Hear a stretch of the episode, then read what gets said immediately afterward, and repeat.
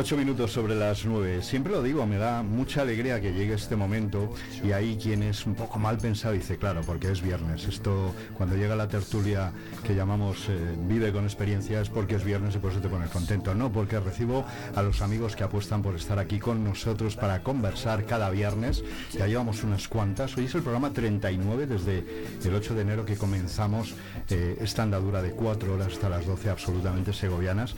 Y bueno, no llevo por cuenta las tertulias, pero Fermín de los Reyes, has estado en unas cuantas ya, ¿eh? Buenos días, sí, sí, yo creo que ya son cinco, me parece. cinco, sí, sí, por ahí van, ¿eh? Y José Luis eh, López Saura, ayer tuve un, flash que luego te voy a contar con el nombre, que, me dejó un poco traicionado en directo, pero ahora, te cuento.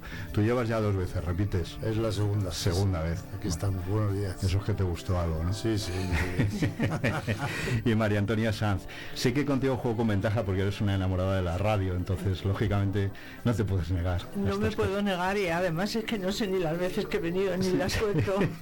Yo creo que cuatro ya con esto, ¿eh? Bueno, bueno. Un placer para mí, un orgullo, desde luego, un honor teneros eh, aquí, escuchar siempre esas voces de, de la experiencia segovianos y segovianas de corazón, de nacimiento, de residencia, que tenéis muchas cosas que contar, que aportar, porque vivís la ciudad, vivís la actualidad y vivís la vida yo creo que de una manera intensa cada uno a vuestro a vuestro modo. Hoy una semana intensa de vida también con, con amenazas que nos llegan desde desde Rusia con ese anuncio de tenemos armas nucleares no nos toquen ustedes nada que no nos guste porque podemos acabar con la civilización. Eso me da mucho miedo esto que dijo ayer eh, Putin no a raíz de también de la intención de, de Macron yo es que creo que si miramos un poco los gobernantes con poder a nivel mundial, mm, no sé, yo creo que, que no vendría mal ir de vez en cuando al psicólogo o algo. Estamos, estamos un poco Oye, yo la cabeza. Yo soy ya un poco mayor. y, hemos vivido estas, estas experiencias de la Guerra Fría, de la amenaza nuclear. a mí me preocupa mucho más el tema de Ucrania, quiero decir, relacionado con Putin, ¿no? que, que, estamos, que está ahí invadiendo un país europeo y que que no, no una cuestión nuclear, sino que puede avanzar las tropas, no es fácil, pero se mete en Polonia y, esto es un déjà vu. esto es otra vez eh, ¿qué, va a hacer Europa. Europa tiene que responder de alguna manera. En cuanto ve el paso. Tendría, tendría que, que, hacerlo. Lo que pasa es que Europa ya se reconoce que no está preparada armamentísticamente para para, para hacer frente a Rusia, aunque Rusia posiblemente no tenga el ejército tan bueno como pudiera parecer, ni las armas tan estupendas, que porque fíjate, en Ucrania le está costando y se está a punto de enquistar la guerra, y eso que está peleando con un país sin aviación. Entonces, mm, yo creo que es mucho lo de perro ladrador, poco mordedor. Un poco fanfarrón. Es un poco fanfarrón y es un poco asustar, porque una de las máximas que tienen es que para, si quieres la paz, ármate para la guerra. Y entonces ellos pueden presumir de que están mucho más armados de lo que están para asustar a... pero vamos, va a hacer movimientos de tropas cerca de los países escandinavos, o sea, él también eh, le, le debe de asustar el hecho de tener a la OTAN a las puertas de su casa y a lo mejor le gustaría tener como un país intermedio, pero claro, si está invadiendo Ucrania, pues se está quedando sin ese colchón. Pero Fermín, decías tú, eh, esto ya lo hemos visto, estos juegos ¿no? de fanfarronerías y no sé si vosotros, después de, de vivir unas cuantas décadas y ir observando esos juegos internacionales, no sé si ahora nos tenemos que preocupar más porque hacía tiempo que no veíamos una guerra tan cercana como la de Ucrania o también la violencia que se está viviendo eh, desatada en, los ataques contra Gaza, ¿no? y además, no sé si eso puede unir en nuestra mente o en la mente de la gente más joven decir, uff, es que está habiendo guerras. Que Parece que ya lo hemos visto, pero además es que ahora lo estamos viendo en directo. Claro. Y es que lo vemos en la tele todos los días y de alguna forma te familiarizas con ello y parece que no está pasando nada Es terrible, ¿eh? Es impresionante las imágenes de ayer de un dron de los gazatíes que iban a, los camiones. Los camiones Entonces, lo que mm, parecen hormigas. Entonces, claro, si tú pisas un hormiguero, no tienes mm, no tienes malas sensaciones y entonces lo que se está haciendo mucho en Gaza es la despersonalización, el desprender del ser como humano a los gazatíes. Y entonces los israelitas, eh, bueno, los sionistas, eh, pues están celebrando que matan a no sé cuántos y ya cada barbaridad a la que asistimos nos parece que es imposible que se haga una barbaridad más grande. ¿Pero creéis que se deshumaniza un conflicto como este? Sí, los, los eh, sionistas están tratando desde el principio del conflicto de deshumanizar a los gazatíes para que el mundo y sus propios soldados les cueste menos matar a los gazatíes. Les empezaron llamando perros, que eran como bestias. Y ayer difunden un vídeo como un hormiguero que tú das un palo a un hormiguero y qué divertido las hormigas que salen por aquí y por allá mientras les estaban disparando. Yo, hombre, ahí también hay que matizar. Hay que matizar porque yo creo que hay mucha manipulación de la información en cualquier conflicto y que, bueno, hay que recordar los inicios de este asunto, ¿no? los inicios de este asunto fueron violaciones masivas, asesinatos, asesinatos crueles. Entonces, eh, decimos, ¿esto justifica lo otro? Mm, bueno, pero hay un detonante, hay un detonante claro y hay una deshumanización. Pero, la, defensa propia y, y tiene un límite. Y es que ahora mismo hay más de 30.000 gazatíes muertos en cinco meses, que es cuatro veces más que los que se han muerto en la guerra de Ucrania en dos años. Pero eso quién lo ha dicho. Eso, hombre, lo dicen las autoridades palestinas, la ONU, la, la eh, eh, em, las organizaciones humanitarias. Las autoridades palestinas son las que están suministrando una información. Entonces, igual que en el caso de la guerra de, Ucrania, ¿no? de la invasión rusa, hay que tener muy, muy, muy cuidado, mucho cuidado con esa información. La información que dan los rusos, la información que da Ucrania también, mismamente. El otro día hablaba de 31.000 soldados. Eh, el presidente de Ucrania y resulta que fuentes de, inteligencia extranjeras dicen que, que, puede hasta triplicar el número, pero es un juego también.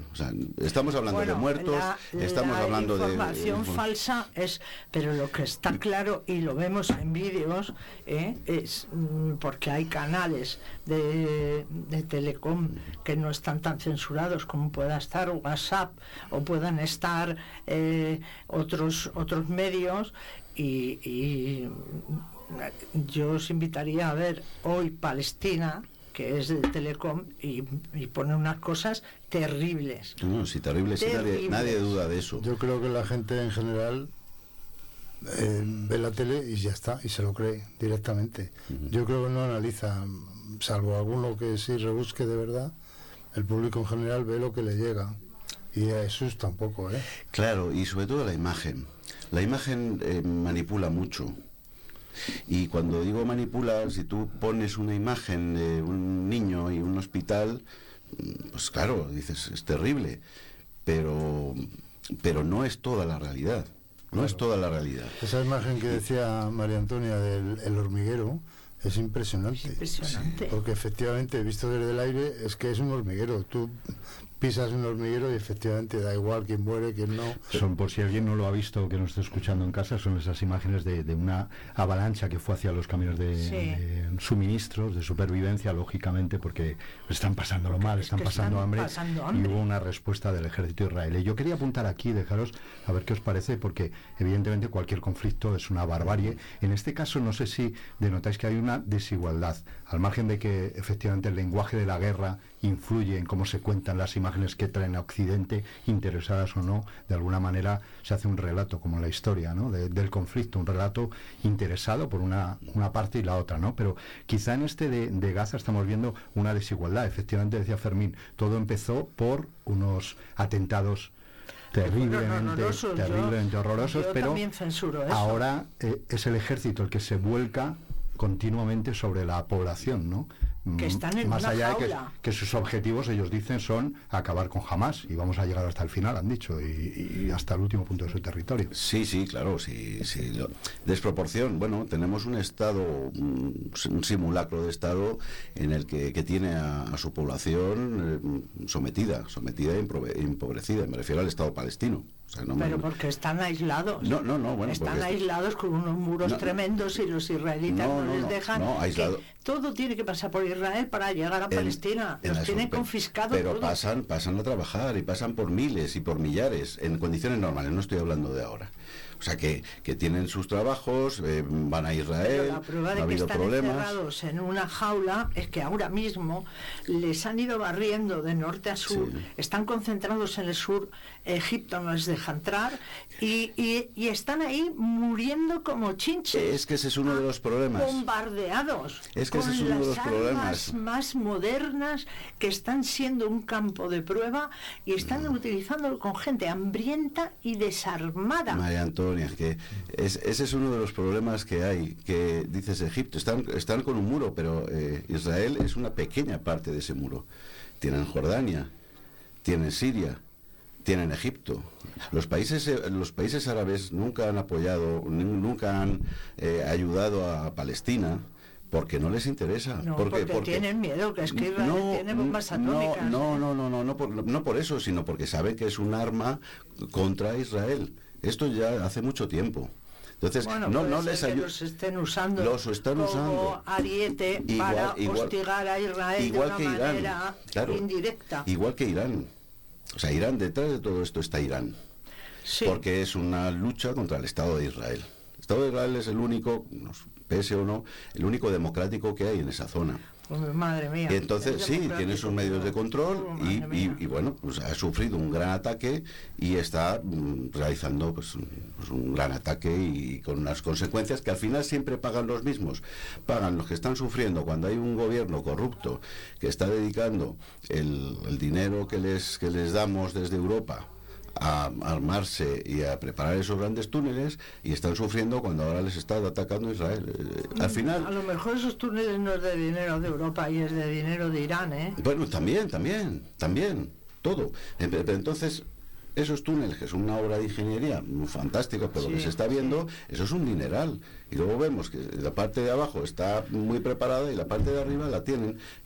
¿Quién son? Hay muchos responsables. Yo lo que digo de todas formas, es que nunca... Eh, yo creo que los de Hamas no van a acabar con ellos nunca, porque los de Hamas no están en, en Gaza y, no, y, están diciendo que van a bombardear un hospital porque debajo hay un túnel y seguramente hay túneles debajo de todo. Sí, sí, sí, así es. Y, pueden decir que es debajo de, un hospital, pero lo que están haciendo es martirizar a la población que les quitan la comida, les quitan el agua, les quitan las medicinas, les matan a los médicos, les hunden los hospitales.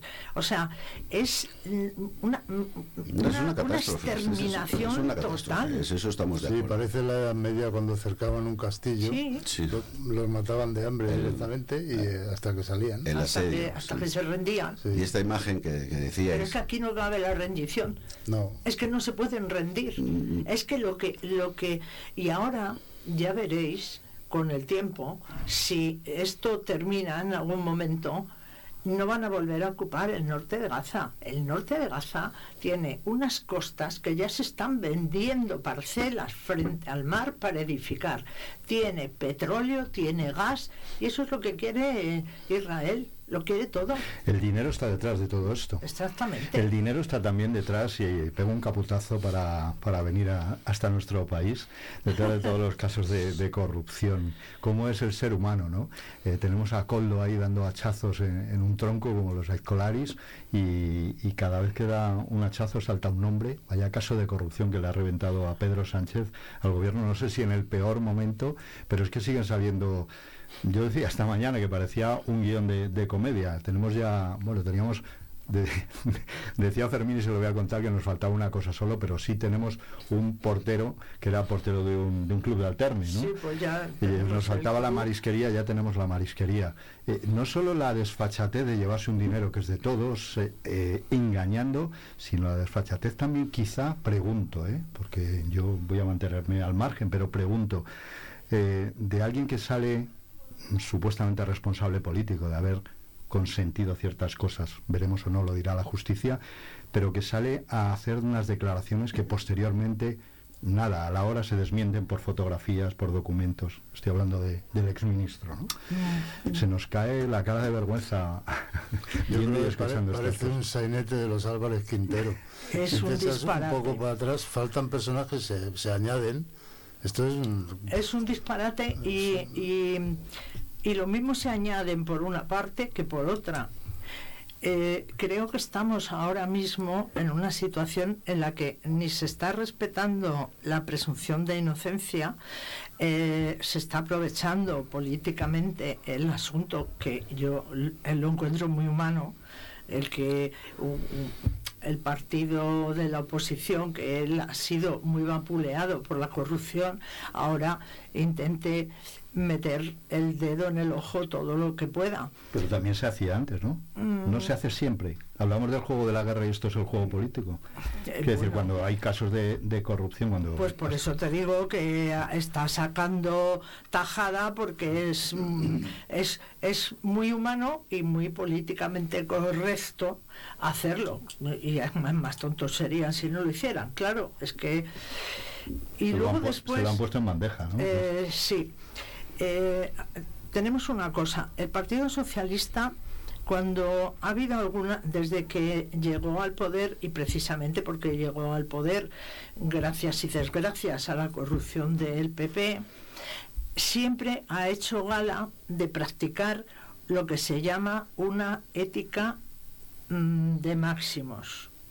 Eh, y cuando había la sospecha de corrupción mínima sobre alguien, como el ministro aquel y tal, pues lo ha, lo ha, mm, lo ha limpiado en un momento. Pero ¿qué es lo que ocurre con Ábalos? Con Ábalos ocurre que tiene un acta, que el acta es, de, es suya. Y la ética de mínimos, ¿cuál es? La ética de mínimos es la ley que nos obliga a todos y la ley se puede ayudar a cumplir. La ética de máximos es la ética de la excelencia, o sea, que vas por encima de la ley. O sea, yo despido a mi ministro que se sospecha sin saber porque es que solo que se hable de corrupción me lo cargo. Pero ¿qué pasa con este señor? Que él tiene el acta, el acta es suya. Y si él quiere practicar la ética de máximos, él deja el acta. Pero ¿qué ocurre si deja el acta en esta, mm, en esta, vamos, yo lo, quizá lo dejaría el acta y me molaría y, y, tal por mi partido. Y yo como socialista me gustaría que la dejara. Y por supuesto quiero que se investigue hasta el fondo y caiga quien caiga. ¿eh? Pero también hay que entender que una persona aforada es eh, juzgada en unas instancias judiciales diferentes de una persona que no está aforada. El juez que lleva el caso es Ismael Moreno, que es el que hizo la sentencia de los titiriteros, que es más que discutible. Y entonces el Tribunal Superior de Justicia que está caducado y que también podía practicar una ética de máximos y decir, como no nos renuevan por las buenas, nosotros dimitimos y nos, y nos vamos, pero están ahí. Entonces, en esta situación de la justicia es, es, es comprensible que diga, yo sigo aforado y que me juzgue otro tribunal diferente al que me juzgaría si no estuviera aforado, porque ahora mismo eh, eh, a los políticos... Mm, pero, Solo pueden ser investigados por el Tribunal Supremo, no por otro. No estamos hablando aquí de aquel Masín Huerta, que, que, fue el que pagó el pato. Eh, debe de estar el hombre alucinando porque dice, o sea, a mí, por, por quítame allá esas pajas, y resulta que, que ahora no, no estamos hablando de ni de mínimos, ni de máximos éticos, ni de nada. Estamos hablando de una corrupción que ya no es solo de, de coldos, de ábalos, sino que está salpicando a mucha gente. Bueno, todavía no se ha demostrado ninguna, porque están hablando incluso de gente del PP y hay por ahí un Alberto, que no se sabe quién es el Alberto. Bueno, vamos a y ver. El, y, el, y, el, gallego ha salido diciendo, no, no, yo con los únicos corruptos que me trato son con los que veo. Ha salido el nombre de Miguel Tellado. Vamos a, pero, pero vamos a ver, ¿cómo, cómo podemos, pero, pero cómo podemos, no, cómo podemos comparar? Ha salido en una conversación. ¿eh? En una conversación que dice, vamos a hablar con. O sea, ¿cómo se dice? Vamos a hablar con Fermín. Y salgo yo de pronto y digo, ¿qué, qué ha pasado aquí? aquí, uno de, aquí uno de los grandes problemas, aquí uno de los grandes problemas es la falta de control en las instituciones. Es una falta de cultura democrática. de este señor. no, no, no, no, no, de, todas este en general, de todas en general. Lo que no se puede hacer, y lo estamos asumiendo, y digo unos partidos u otros, ¿eh? no estoy aquí haciendo distinciones. Lo que no se puede hacer es que estemos acostumbrados a que instituciones que son claves, ah, pues este, como es amigo mío y además del partido, pero del carnet y hasta otra, le pongo aquí, en puestos estratégicos. De manera que eso mm, dificulta mucho el control.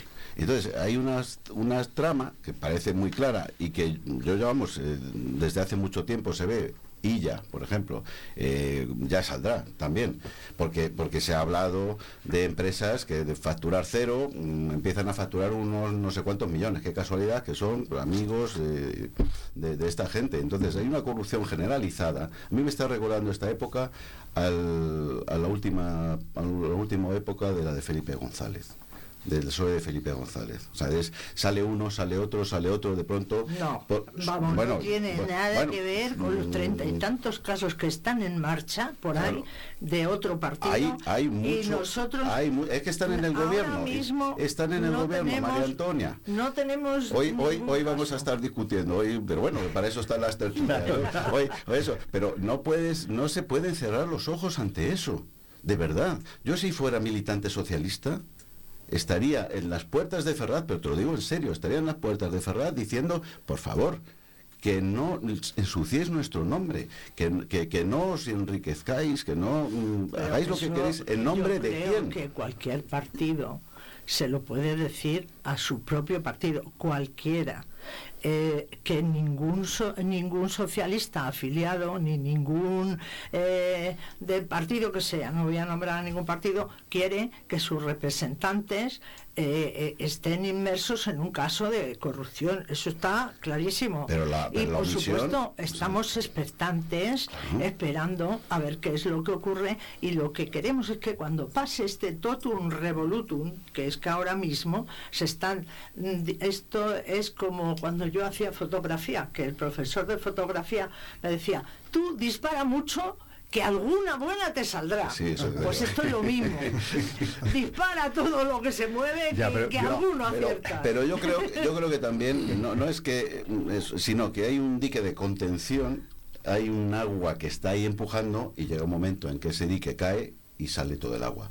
Porque hay un tema muy grave que afecta a la política exterior, por ejemplo, y a Ábalos, que es el caso de Delsi, que ese se ha tapado. ¿El de la colombiana? ¿Era colombiana o qué era? Mm, no, no, la, venezolana. Ah, la venezolana. Que, entró de forma ilegal, que, con las maletas, que Coldo llevó unas maletas, que um, Ábalos dio ocho versiones mm, todas distintas y todas falsas. Ahí hay un, un problema, y entonces es que si cae una pieza, aquí el problema es que como cae una pieza, dicen, oye, pues yo también sé de lo tuyo. El problema de la corrupción, y hablo en general, eh, llega cuando todos se tapan y cuando dicen, no, aquí todo vale. Entonces yo me pongo a lo mío.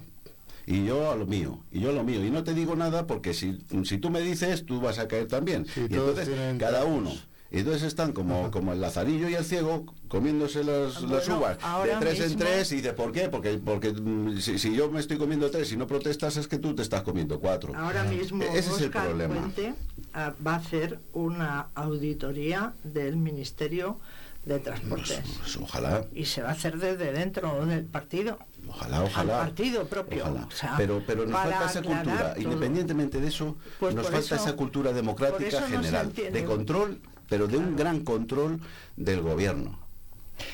Nos acercamos aún más, hemos hablado de, de la política internacional, de esos conflictos que hay sin duda lamentables. Hemos hablado de corrupción, también lamentable, eso de calificativo sí se le pongo yo, y, me acerco un poco más a nuestra comunidad.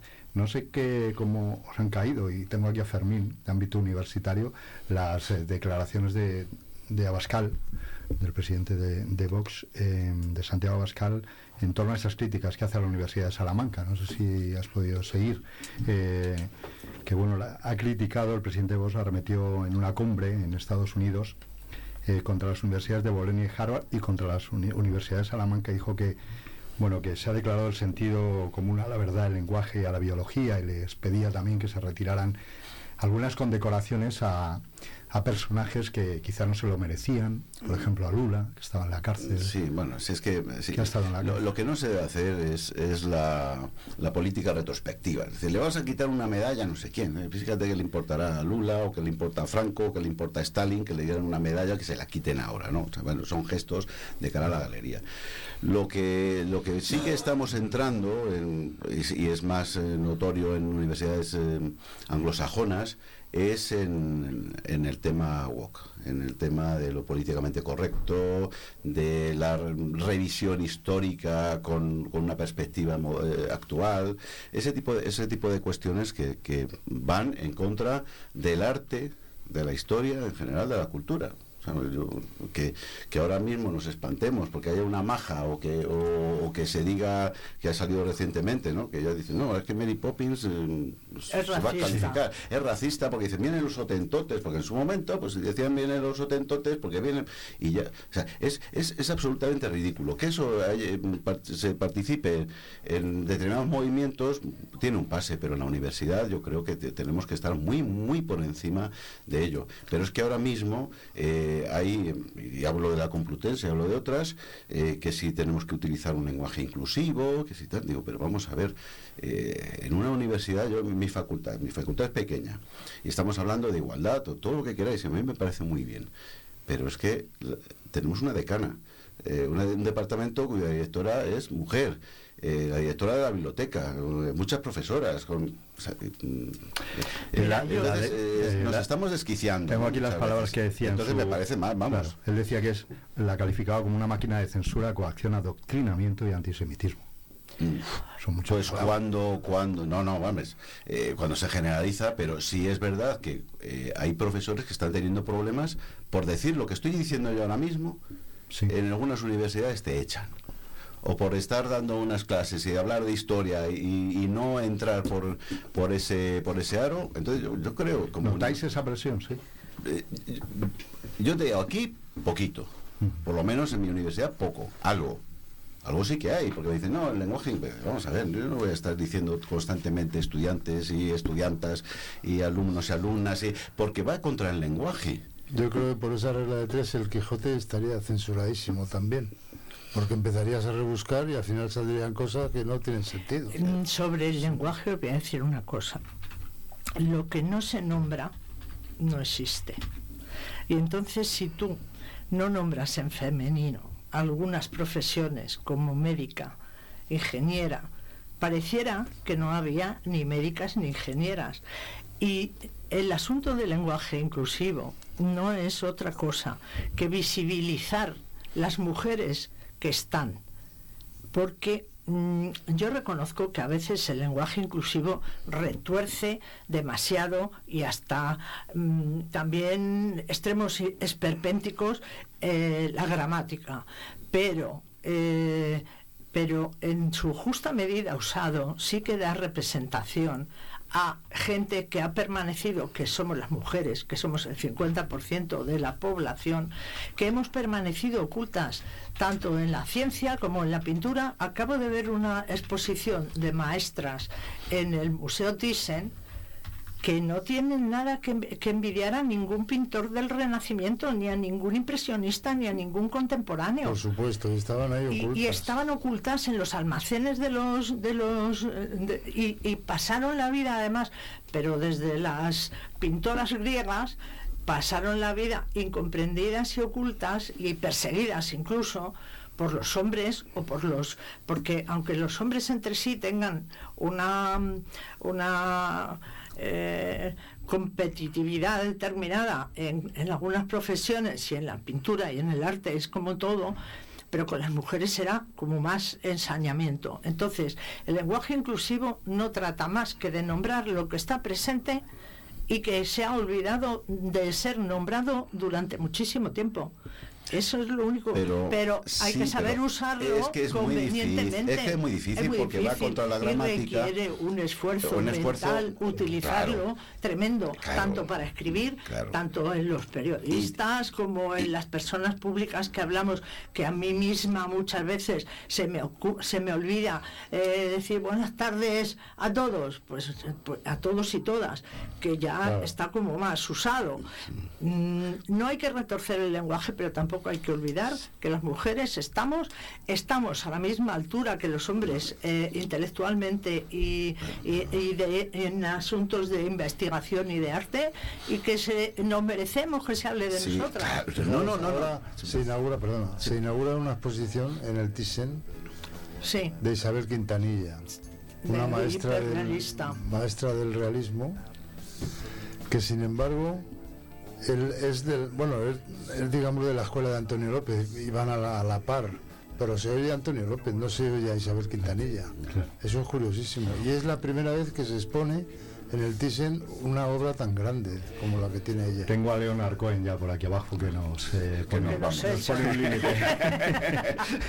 Oye, es un placer, como digo siempre, lo digo de corazón, que pudiéramos seguir toda, toda la mañana. Nosotros nos vamos a tomar un café aunque hayamos discrepado aquí. No, no, pero enhorabuena que de eso se trata. Pero es que lo importante es poder hablar, poder discrepar, poder dar las opiniones sin tener al otro al otro lado del muro, por Dios. Y quienes nos escuchan saquen sus propias conclusiones y reflexiones a raíz de lo que aquí se dice en Vive Segovia. José Luis López Saura, muchísimas gracias. Muchas gracias, he aprendido mucho hoy. Fermín de los Reyes, muchas gracias, como siempre. Un placer. Buen fin de semana. María Antonia. Bueno, pues hasta la próxima. Hasta la próxima.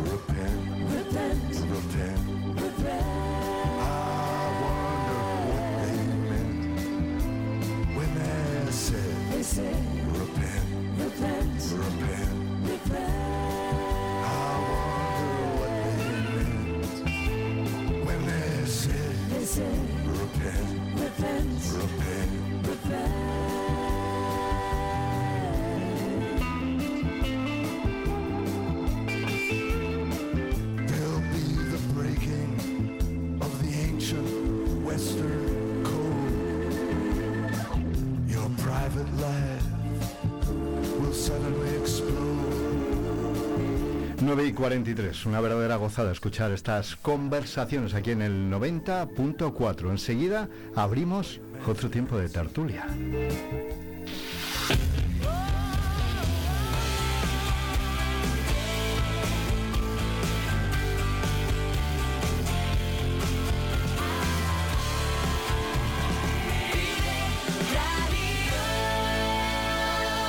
Y lo vamos a hacer eh, abriendo tiempo y conversación también con nuestro compañero David Matarrán. David, bienvenido a este 90.4. ¿Cómo estás? Hola Alberto, buenos días. Oye, quiero que des paso, que inaugures tú este tiempo de radio también dedicado a la Semana Santa. Hoy es viernes, por tanto, día de Segovia Pasión, de ese programa que ya habéis estrenado en la 8 Televisión. Hoy hay una nueva entrega y hoy estrenamos aquí esas tertulias que habéis inaugurado allí en la tele, las traspasamos a la radio. Emoción, por tanto, con este arranque en la radio y con ese segundo eh, capítulo, segundo o tercer capítulo, no sé si me estoy equivocando ya, en la 8 televisión. No, no. Segundo esta noche, a las nueve y media de la noche en la 8, redifusión a las 0030 eh, y bueno, segundo, segunda entrega hoy eh, con Patricia Martín, Manu Rodrigo, el equipo de Segovia Pasión y muy contentos con un gran sabor de boca del primer programa que bueno ha tenido muchísimo eco en el ambiente cofrade y en redes sociales y YouTube va como un tiro. O sea que encantados. En los próximos minutos van a escuchar ustedes una de esas tertulias, la primera que se celebró en ese Segovia Pasión de la 8. ¿Qué nos vamos a encontrar en esa tertulia, David? Bueno, vamos a hablar de música cofrade, vamos a hablar con tres músicos cofrades, eh, con Manuel García de la Piedad de San José, con Pablo García del Cirineo de la Feligresía San Andrés y con Chofla, que es como artísticamente se denomina uno de los integrantes de la banda Félix Martín de San Lorenzo. Vamos a hablar de música cofrade porque eh, Alberto, sabes que la Semana Santa y la música van muy unidas y es la banda sonora que acompaña en todos los actos procesionales y bueno, incluso ya actos culturales y de presentación de las cofradías segovianas. Por tanto, calentando motores eh, para esa Semana Santa segoviana que tanto nos mueve a todos y desde luego calentando motores en la 8 Televisión y apoyando desde aquí, desde la radio, para que ustedes, si no pueden verlo, que pueden verlo seguramente en directo y si no, a través de, de Internet también en los podcasts de esos programas lo puedan escuchar mientras realizan otra actividad, escuchar una tertulia muy interesante que desde luego para los apasionados, como te ocurre a ti David, de, de la Semana Santa Segoviana, será una verdadera gozada volverlo a escuchar, pero también yo creo que sirve para introducir a quienes no estén muy puestos en la Semana Santa, introducirlos en algunos aspectos como este de la música, ¿verdad? Sí, porque es que al final la Semana Santa tiene muchas vertientes, ¿no? Y tiene su vocabulario, y tiene sus ritos, y es bueno, ¿no? Que esa cultura cofrade que poco a poco se está instalando en Segovia, es una ciudad que no ha tenido quizás la vivencia de otras capitales españolas, pero que sí que es cierto que hoy en día hay un público y hay una cultura de cofradías que cada vez es más intensa y que bueno, que nosotros con estos espacios radiofónicos, telefónicos y, y, televisivos, perdón, y, también por ejemplo la columna que estamos publicando todos los viernes en el Día de Segovia, pues tratamos un poco que ese ambiente cofrade siga, siga creciendo. Bueno, pues te doy el honor, ya que vas a estar ahí con Patricia en esta tertulia, con nuestra compañera Patricia Martín, de que des paso a la tertulia y comenzamos a escucharla. Y por cierto, esta noche que nos espera en Segovia Pasión, en la 8 Televisión. Bueno, bueno, vamos a ir a Palazuelos de Lesma, vamos a hablar de una cofradía que prácticamente en 10 años de la nada, como es la Hermandad de la Paz, ha conseguido cosas realmente importantes y está con una pujanza terrible. Vamos a estar con su hermano mayor, con Sergio Barea. Vamos a tener una tertulia con expresidente. Va a estar el popular Miguel Hernández Villita y Vences Huertas, eh, expresidente de Junta de Cofradías, Cofradía Los Gascones y expresidente de la Feligresía de San Andrés. Y vamos a tener recorrido por cada una de las cofradías segovianas y luego esa sección de actualidad y agenda, que bueno, con Patricia Martín y Manu Rodrigo, la verdad que estamos llegando a muchísimos sitios en, en este mundo de la Semana Santa segoviana. Un gran equipo que nos ofrece ahora en la radio esta tertulia, la primera que se celebró en Segovia Pasión en la 8 recuperamos ese sonido, esa tertulia, ese rato de conversación. David, enhorabuena por el trabajo y muchísimas gracias. Un abrazo Alberto y un placer estar ahí también en Vive Segovia por las mañanas. di que nos escuchas. Vive Radio.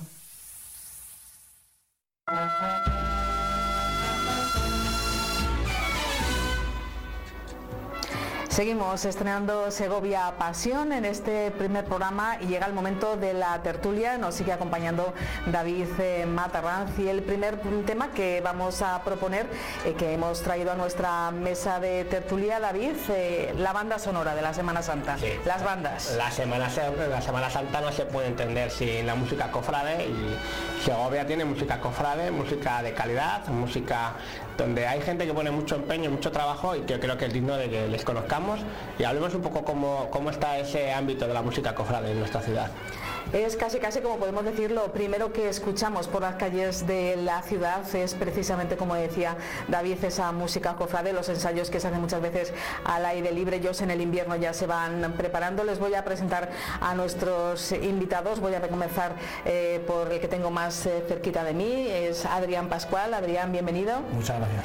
Adrián que pertenece a la banda de Félix Martín, nos vamos hasta el barrio de San Lorenzo. Buenas noches y bienvenido. Muchísimas gracias.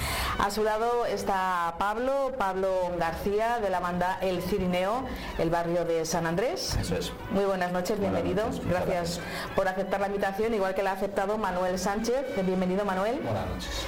Y él llega desde la banda La Piedad, en este caso desde el barrio de San José.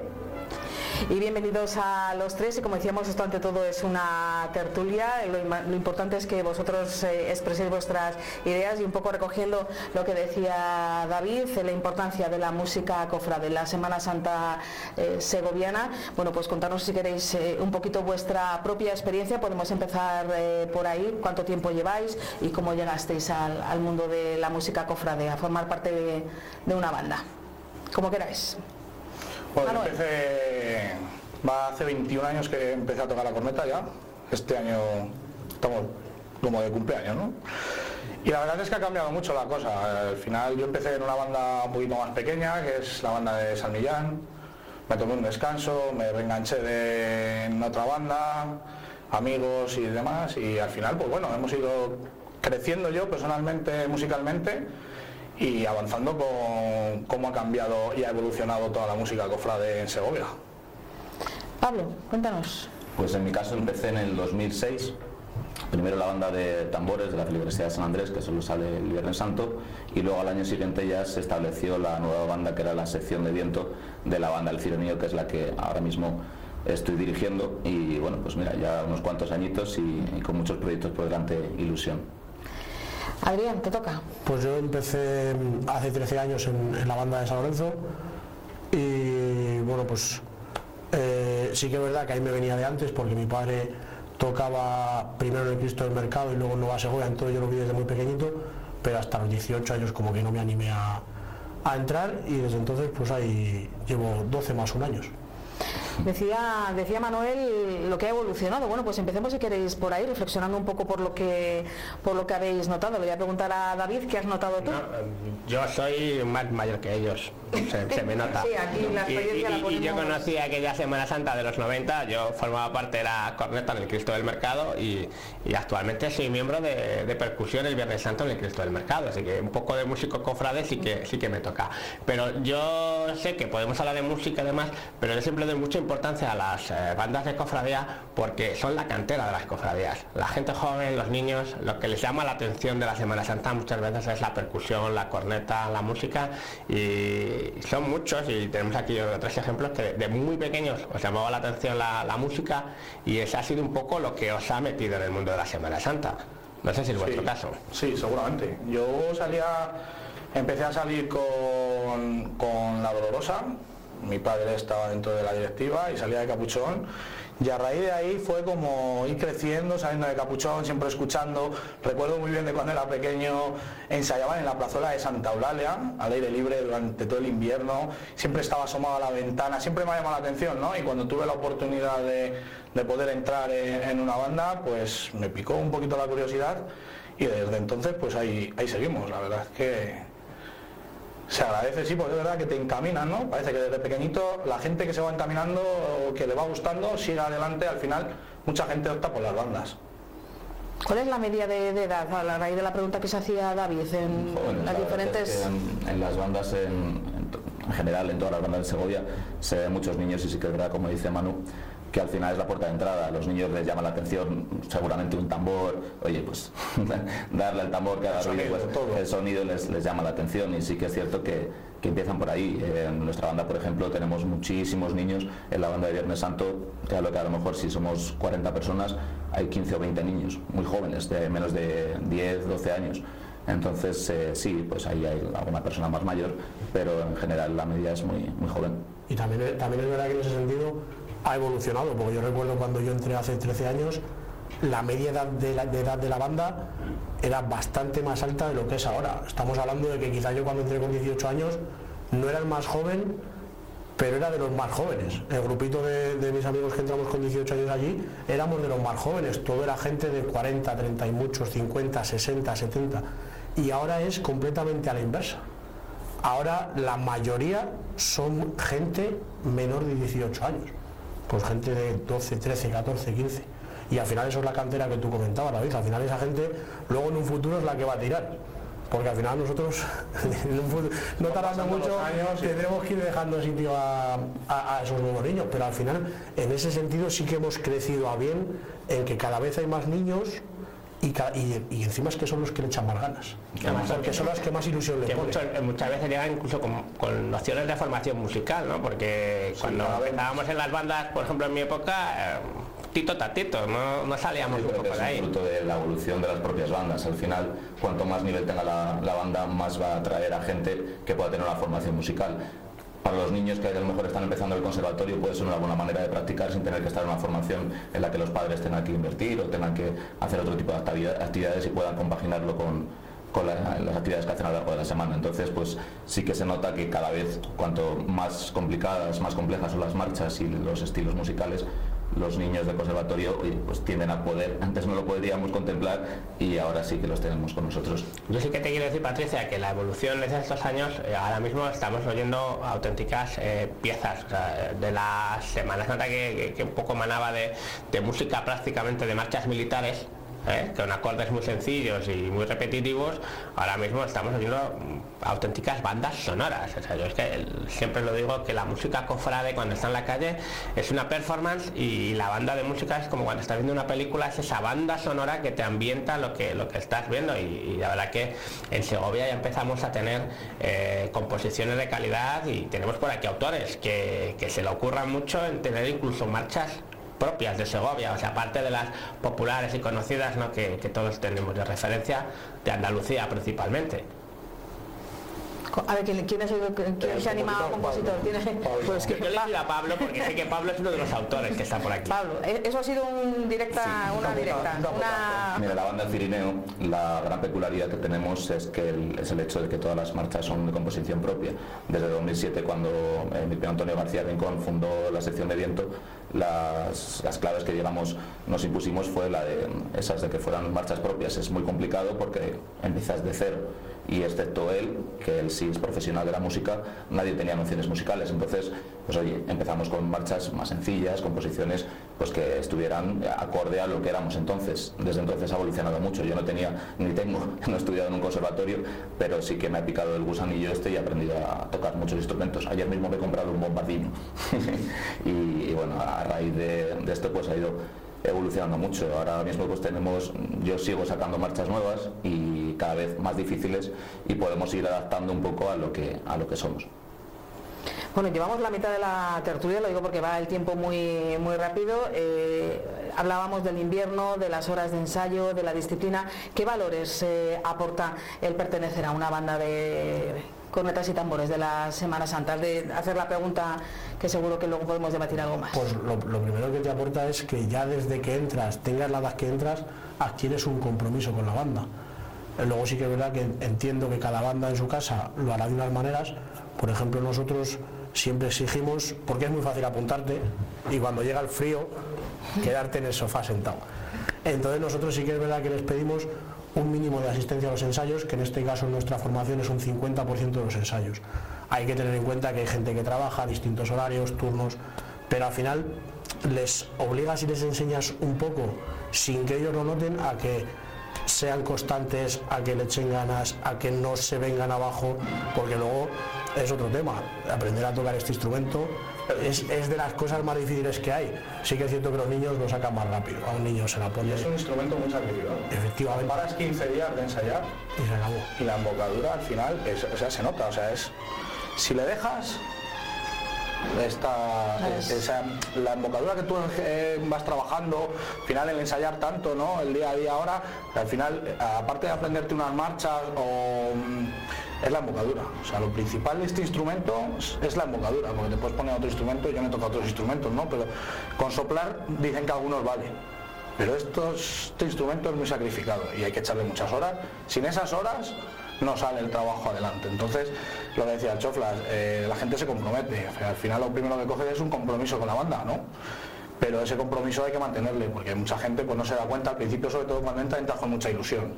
Yo no me pierdo un ensayo, pero van pasando el tiempo y al final dices, hoy juega el Madrid, el Barça, el Atleti y qué frío hace, me voy a quedar en mi casa, ¿no? Nosotros, gracias a Dios, en San José tenemos un salón que nos cede la iglesia abajo y es verdad que tenemos la grandísima suerte de que el frío le pasamos cuando lo necesitamos realmente. O sea, Manuel, estás poniendo encima de la mesa un asunto que yo quiero traer a la tertulia, eh, es el tema de los ensayos. O sea, muchas veces eh, yo no sé si tenéis la sensación de que, o al menos yo sí que tengo esa sensación, parece como que sois músicos de segunda, que ensayáis en la calle en pleno invierno, porque la Semana Santa viene así.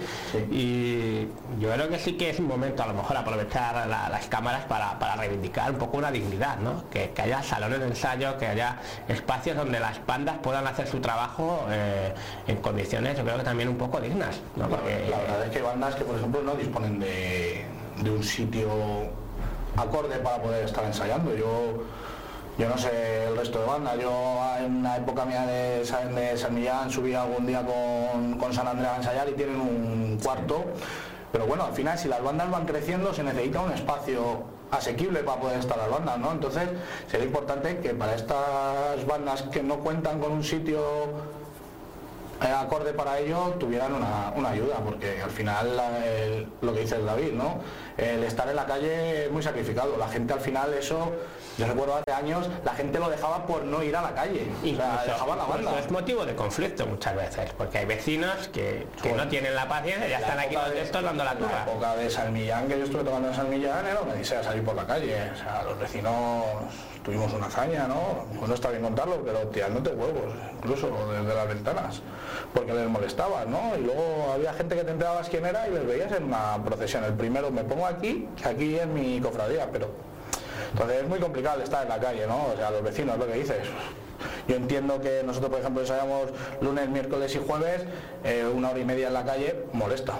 La gente sabe trabajar, que está tranquilo en su casa, ¿no? Al final. Por eso digo que buscar sitios que a ver si hubiera unos salones acordes para que la gente pudiera ensayar, las bandas pudieran ensayar y no molestar. Pues eh, no sé si tenéis aún, nos queda muy poquito tiempo, la verdad que pasa muy muy deprisa, pero lo que eh, ellos acaban de poner manifiesto y, David estábamos aquí los testigos de que todos os conocéis y de un muy buen ambiente. En esta tertulia se ha respirado esos caminos que se han ido cruzando, eh, crecer juntos, ¿no? Crecer porque la que sale ganando es la Semana Santa Segoviana. Yo os dejo ahí esa última reflexión. sin duda, la verdad es que hay muy buen ambiente y de hace unos años atrás ahora ha evolucionado para bien y mucho. Y el grupo de gente que estamos más involucrados, la verdad es que nos conocemos todos, nos llevamos bien y si nos tenemos que juntar a todas las montañas nos la tomamos. De hecho, por ejemplo, en la banda de San Andrés pues tenemos a mucha gente que toca en otras bandas y nuestra banda se integra de gente que son componentes a su vez de otras bandas. Y para nosotros, por ejemplo, eso no es un problema, más bien es lo contrario.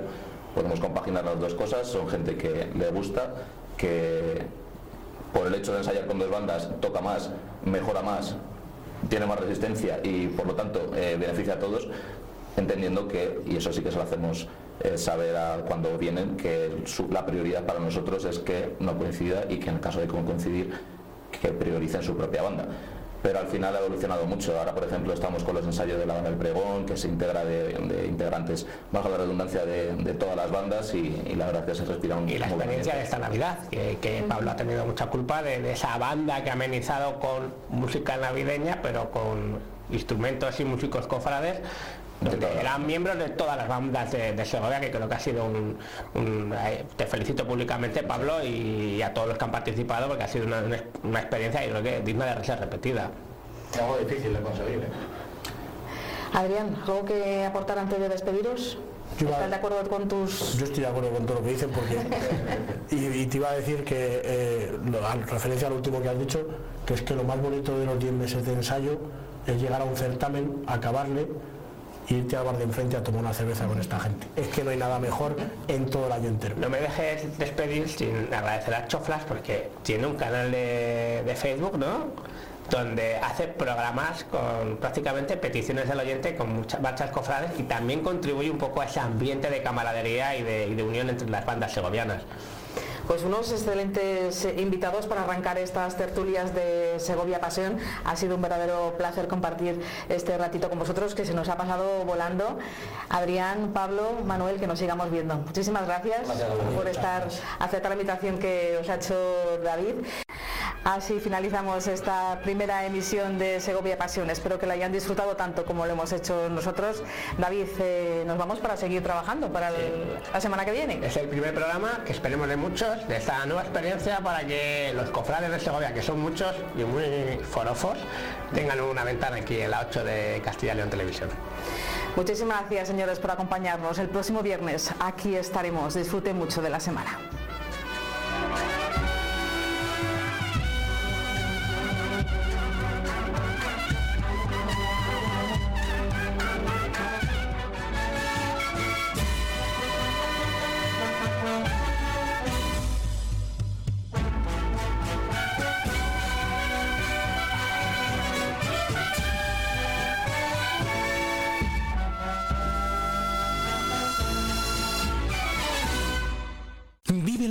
Segovia con Alberto Guerrero.